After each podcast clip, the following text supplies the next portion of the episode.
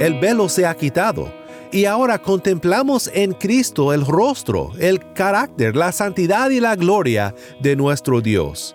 Y al contemplar todo esto, somos cambiados, somos transformados en su imagen de gloria en gloria.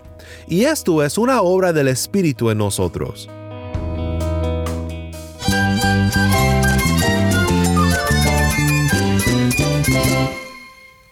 Cristo es mi todo. Cristo es el Rey del universo, es quien guía nuestras vidas. Él es grande y amoroso. Él es real. Solamente Jesucristo es nuestro Señor y Salvador. Es mi guía quien me fortalece. En Cristo Jesús hay esperanza, hay paz. Y nuestro Dios es un Dios de rescate. Estás escuchando a El Faro de Redención, Cristo desde toda la Biblia para toda Cuba y para todo el mundo.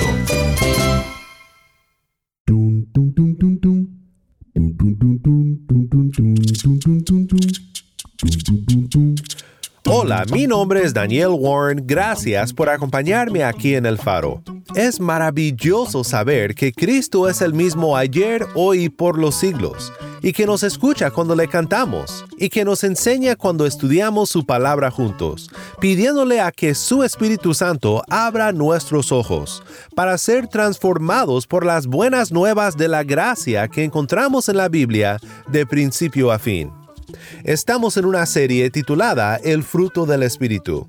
La semana pasada y toda esta semana hemos pensado juntos en la obra del Espíritu Santo y el fruto de una nueva vida en nosotros. Y hemos visto cómo es que Cristo en su vida muestra todo el fruto del Espíritu, porque realmente el fruto del Espíritu es una descripción de nuestro Salvador. La abundancia que Pablo describe en Gálatas 5 es realmente la obediencia, la fidelidad a Dios que solo el Espíritu puede realizar en nuestras vidas. Dice Ezequiel 36, 26 al 27, Además, les daré un corazón nuevo y pondré un espíritu nuevo dentro de ustedes. Quitaré de su carne el corazón de piedra y les daré un corazón de carne pondré dentro de ustedes mi espíritu, y haré que anden en mis estatutos, y que cumplan cuidadosamente mis ordenanzas. El fruto del Espíritu brota del nuevo corazón que hemos recibido por la gracia de Dios. No un corazón de piedra, sino un corazón fructífero, que se goza en ser un siervo fiel del Señor. Hoy vamos a escuchar una parábola de Cristo sobre el siervo fiel que espera la venida de su Señor. Así que si tienes una Biblia, busca el Evangelio de Mateo capítulo 24 y quédate conmigo. El faro de redención comienza con fiel, canta por gracia.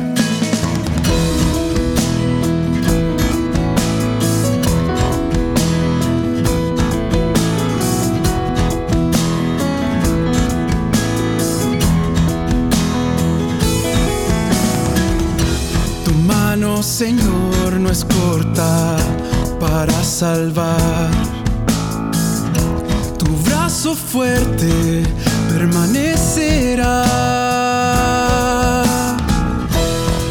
Tu propósito escrito está. ¿Quién igualará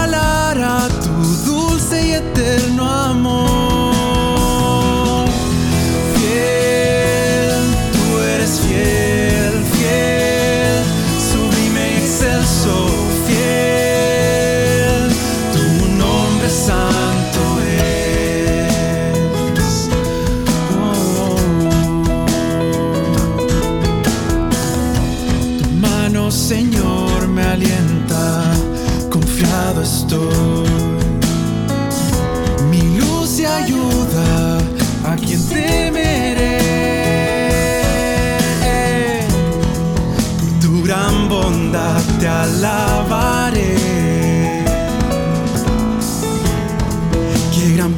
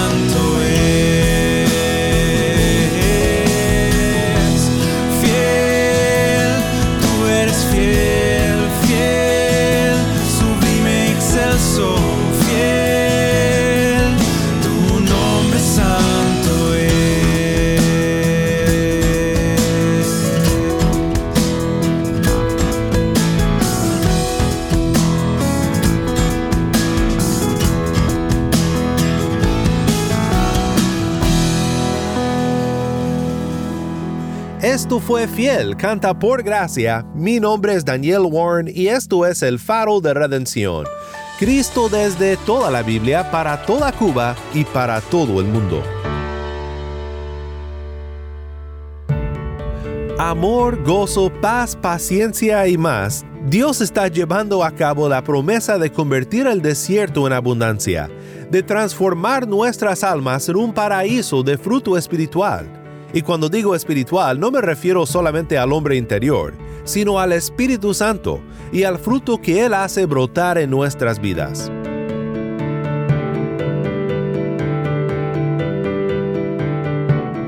Seguimos en nuestro estudio del fruto del Espíritu y hoy quiero ver contigo la fidelidad como un fruto del Espíritu.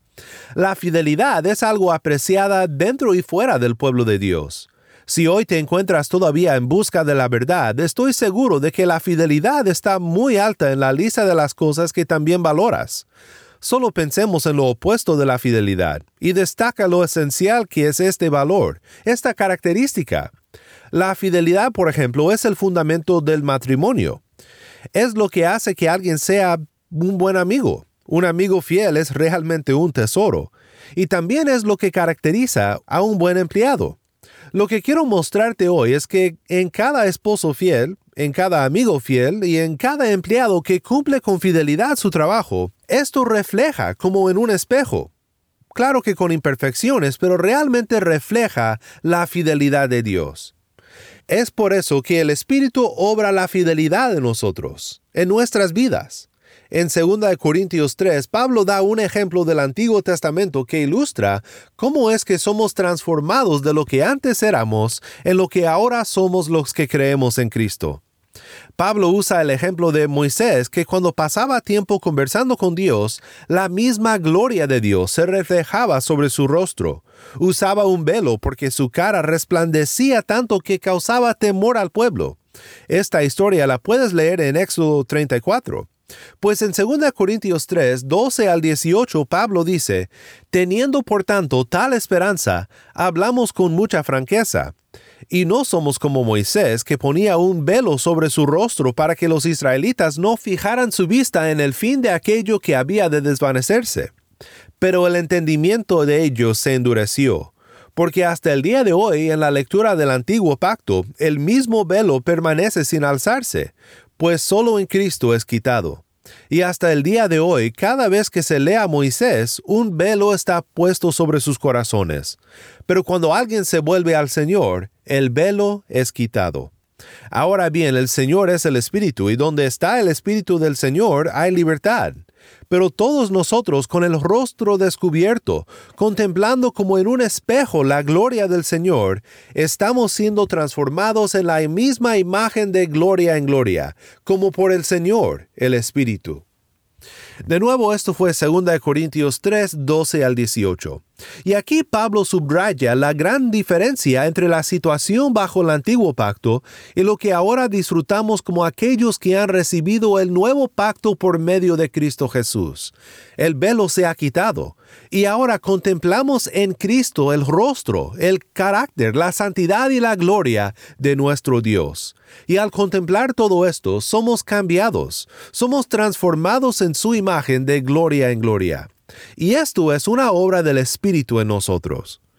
El fruto del Espíritu es una lista que resume de una forma la gloria de Dios, su imagen a la cual nosotros estamos siendo conformados por su Espíritu, para que cada día nos parezquemos más a nuestro Cristo. Escuchemos de nuevo el pasaje de Gálatas 5 y enseguida vamos a pensar sobre un aspecto de este gran cambio que nosotros experimentamos por el poder de Dios y su gracia. Esto es Gálatas 5, 22 al 24. Pero el fruto del Espíritu es amor, gozo, paz, paciencia, benignidad, bondad, fidelidad, mansedumbre, dominio propio. Contra tales cosas no hay ley, pues los que son de Cristo Jesús han crucificado la carne con sus pasiones y deseos. Fidelidad un fruto que se ve en aquellos que han crucificado la carne con sus pasiones y deseos, es decir, algo que marca la vida de aquellos que por la gracia de Dios, por medio del Espíritu Santo, están caminando en pos de la santidad, buscando agradar a Dios y caminar en sus caminos.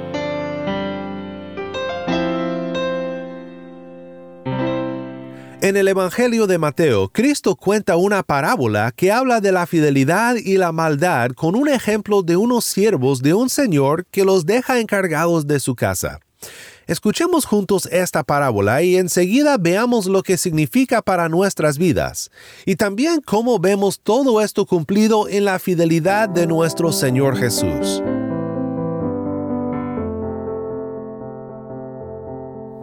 ¿Quién es, pues, el siervo fiel y prudente a quien su señor puso sobre los de su casa para que les diera la comida a su tiempo? Dichoso aquel siervo a quien, cuando su señor venga, lo encuentre haciendo así. De cierto les digo que lo pondrá sobre todos sus bienes. Pero si aquel siervo es malo y dice en su corazón, mi señor tardará, y empieza a golpear a sus consiervos, y come y bebe con los que se emborrachan, vendrá el señor de aquel siervo el día que no lo espera, y a una hora que no sabe, y lo azotará severamente y le asignará un lugar con los hipócritas. Allí será el llanto y el crujir de dientes. Gracias, Tai. De nuevo, esto fue Mateo 24, 45 al 51. El contexto de esta parábola es la venida del Señor. Aquí de una manera descriptiva, Jesús enseña que siempre debemos de estar esperando su venida y que la fidelidad debe de marcarnos como creyentes mientras trabajamos aquí en esta vida. El comentarista James Boyce comenta sobre este pasaje y cuenta una fábula antigua sobre tres demonios aprendices que platicaban con Satanás. El primero dice, le diré a todos que no hay Dios. Y Satanás responde, esto no engañará a nadie, porque las personas saben que hay un Dios. El segundo diablo dice, le diré a las personas que no hay infierno. Y Satanás dice, no engañarás a muchos así, porque muchos saben que hay un infierno. Y el tercer demonio dice, les diré a las personas que no hay prisa. Satanás dice entonces, ve y hazlo, porque arruinarás a millones. Esta historia me llega muy profundamente porque pienso en las muchas personas que conozco que viven con una actitud de no hay prisa. Personas que dicen, sí, algún día me pondré a cuentas con Dios. Personas que profesan cierto grado de fe en Cristo, pero sabemos que una fe a medias no es fe en lo absoluto. Y me llega porque me hace pensar en las muchas veces que aún como creyente vivo yo como si no hubiera prisa. Vivo como si la venida de Cristo fuera meramente un punto teológico y no algo que debería de llenar mi perspectiva a diario, que debería de cambiar mi diario vivir. ¿Cuánto más avanzaríamos en nuestro caminar cristiano y cuánto más cambiaríamos conforme al Evangelio si solo recordáramos constantemente que Cristo regresará pronto? En Mateo 24, Jesús nos dice que sí hay prisa. Nos dice qué clase de siervos debemos de ser mientras esperamos su venida. No debemos de ser aquellos que cuando ven al maestro fuera de la clase empiezan a poner sus pies en el escritorio, sino debemos de preocuparnos por la tarea que nos ha dejado. Tal vez esto nos suene un poco inocente, así que Cristo da un ejemplo más duro del pecado que puede abundar cuando olvidamos que Él viene pronto y que debemos de estar con manos a la obra como obreros fieles hay quienes empezarán no solamente a ser infieles al Señor, sino también infieles y abusadores de los demás, lo cual se relaciona mucho con lo que hemos estudiado sobre la benignidad y la bondad que marca a todo aquel que camina en el Espíritu. Un cristiano infiel es una contradicción, así que Cristo describe de una manera muy grave la pena que le espera a tales personas. Sí hay Dios y sí hay un infierno, y todos los que muestran por sus acciones que nunca recibieron la gracia salvadora de Jesucristo serán consignados a un lugar de sufrimiento que realmente no podemos imaginar, un lugar de llanto y el crujir de dientes. Mi amigo que aún buscas la verdad, que aún consideras lo que asegura el cristianismo sobre tales cosas, puede que pienses, no lo sé, en mi experiencia hay muchos hipócritas en la iglesia. ¿Y cuántas veces no he escuchado a personas decir que son cristianos pero que son de los más infieles que conozco? Mira, una cosa te voy a pedir, y es que no rechaces a Cristo, el fiel y verdadero, por las infidelidades de sus seguidores. Porque este es el punto del Evangelio. Ninguno de nosotros podemos ser perfectamente fieles. La Biblia dice que el que se crea firme debe de tener cuidado, porque en un segundo puede caer. La Biblia también habla de lo difícil que es encontrar a una persona que sea completamente fiel. Dice Proverbios 20, versículo 6, Muchos hombres proclaman su propia lealtad, pero un hombre digno de confianza, ¿quién lo hallará? Algo que nunca debemos de pasar por alto es que la Biblia no esconde las infidelidades de los más grandes personajes en la historia de la redención. Abraham mintió y fue impaciente. Moisés tuvo sus problemas con la ira. David cometió adulterio. Pedro negó a Cristo. Y fácilmente podríamos ampliar la lista, pero las buenas noticias son estas. El mismo Señor cuya venida nos conmueve a la fidelidad, fue el siervo fiel que cumplió con todo lo que su Padre le mandó hacer, para cubrir nuestras infidelidades con perdón y redención por su sangre. Escucha lo que dice Hebreos 3, 1 al 5 respecto a eso.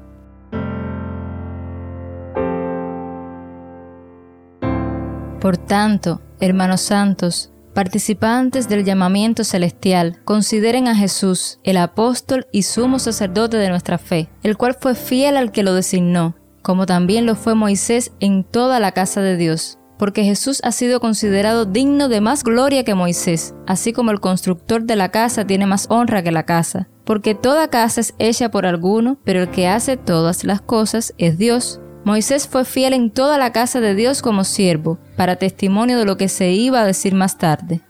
Pero Cristo fue fiel como hijo sobre la casa de Dios, cuya casa somos nosotros, si retenemos firme hasta el fin nuestra confianza y la gloria de nuestra esperanza.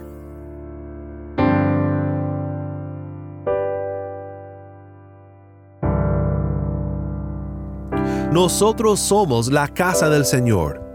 ¿Pero cómo? Si retenemos firme hasta el fin nuestra confianza y la gloria de nuestra esperanza.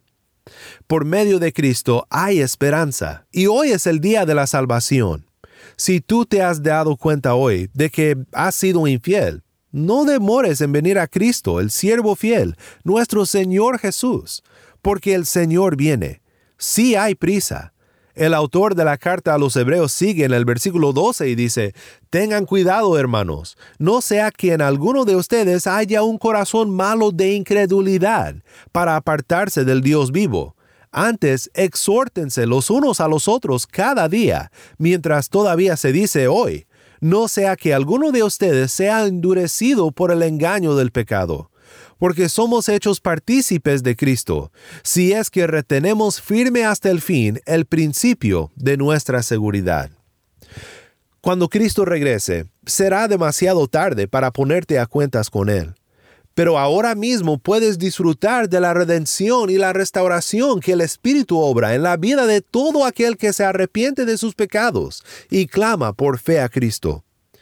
Y tú, mi hermano, mi hermana, que te preguntas, ¿valdrá la pena mantenernos fieles a Dios frente a toda la oposición que enfrentamos en esta vida por ser seguidores de Cristo? Pues debes recordar que Cristo viene y toma ventaja del tiempo que nos ha dado en esta vida para ser siervos fieles, anunciando a todos que en Cristo hay salvación. Mi hermano en Cristo, sí vale la pena hay que mostrar todos los días en nuestras vidas restauradas el poder de Dios que salva, que viene a salvar y que ofrece perdón al pecador.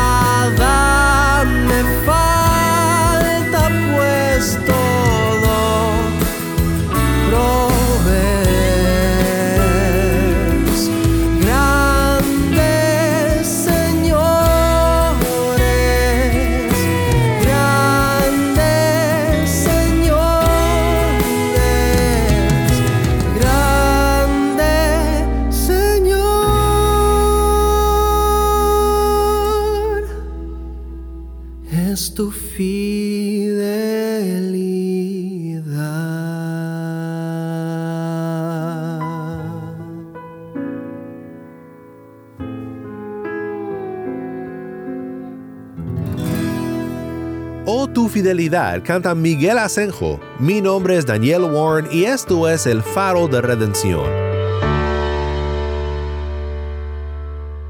Todos buscamos un amigo fiel y gracias a Dios todo aquel que pone su fe en Cristo encuentra a aquel amigo fiel quien por su fidelidad ha redimido a personas infieles como tú y como yo. Y esto nos conmueve, nos motiva a que vivamos siempre esperando su venida, siendo fieles a la obra que Él nos ha dado en esta vida, de hacer discípulos, de proclamar la gracia de Cristo y de mostrar con nuestra manera de vivir que cuando uno camina con el Espíritu, vive en una abundancia interior que este mundo nunca podrá conocer ni ofrecer. El pecado nos llevó del jardín al desierto, pero en Cristo la nueva creación ha comenzado a brotar en nuestros corazones. Demos gracias a Dios ahora por esta gran obra del Espíritu de hacernos nuevas criaturas, un anticipo de aquel día cuando Dios hará todas las cosas nuevas en su Hijo. Oremos juntos. Padre Celestial, estamos tan agradecidos por la gran obra de redención que en Cristo todos podemos experimentar si nos arrepentimos de nuestros pecados, de nuestra desobediencia y de nuestra infidelidad. Simplemente debemos de poner nuestra fe en Cristo el Redentor. Muchos de nosotros hemos buscado un amigo fiel y un Señor fiel en muchos lugares, pero todo lo que el mundo promete es un callejón sin salida. Ayúdanos a mirar a Cristo siempre y transfórmanos cada día más a la imagen de nuestro Redentor. Todo esto te lo pedimos en el fiel nombre de nuestro Cristo. Amén.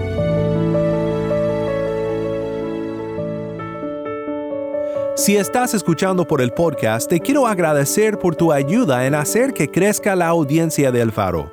Sabemos que muchos han de estar compartiendo con otros sobre cómo seguirnos en el podcast en Apple Podcast, Google Podcast, Spotify o por otros medios, porque notamos la diferencia que ha hecho. Si no lo has hecho, te pido que compartas esta semana con un amigo sobre cómo puede escuchar el faro de redención en el podcast o en la página web. También estamos en WhatsApp. Nuestro número es 1786-373-4880. Nuevamente nuestro número de WhatsApp 1786-373-4880. Envíanos un mensaje de voz, nos encantaría saber de ti. Gracias una vez más por tu fiel sintonía. Para más información sobre este ministerio y sobre cómo puedes ser parte de nuestra misión de alcanzar a Cuba con el mensaje de Cristo en toda la Biblia, visita nuestra página web elfaroderedencion.org. elfaroderedencion.org.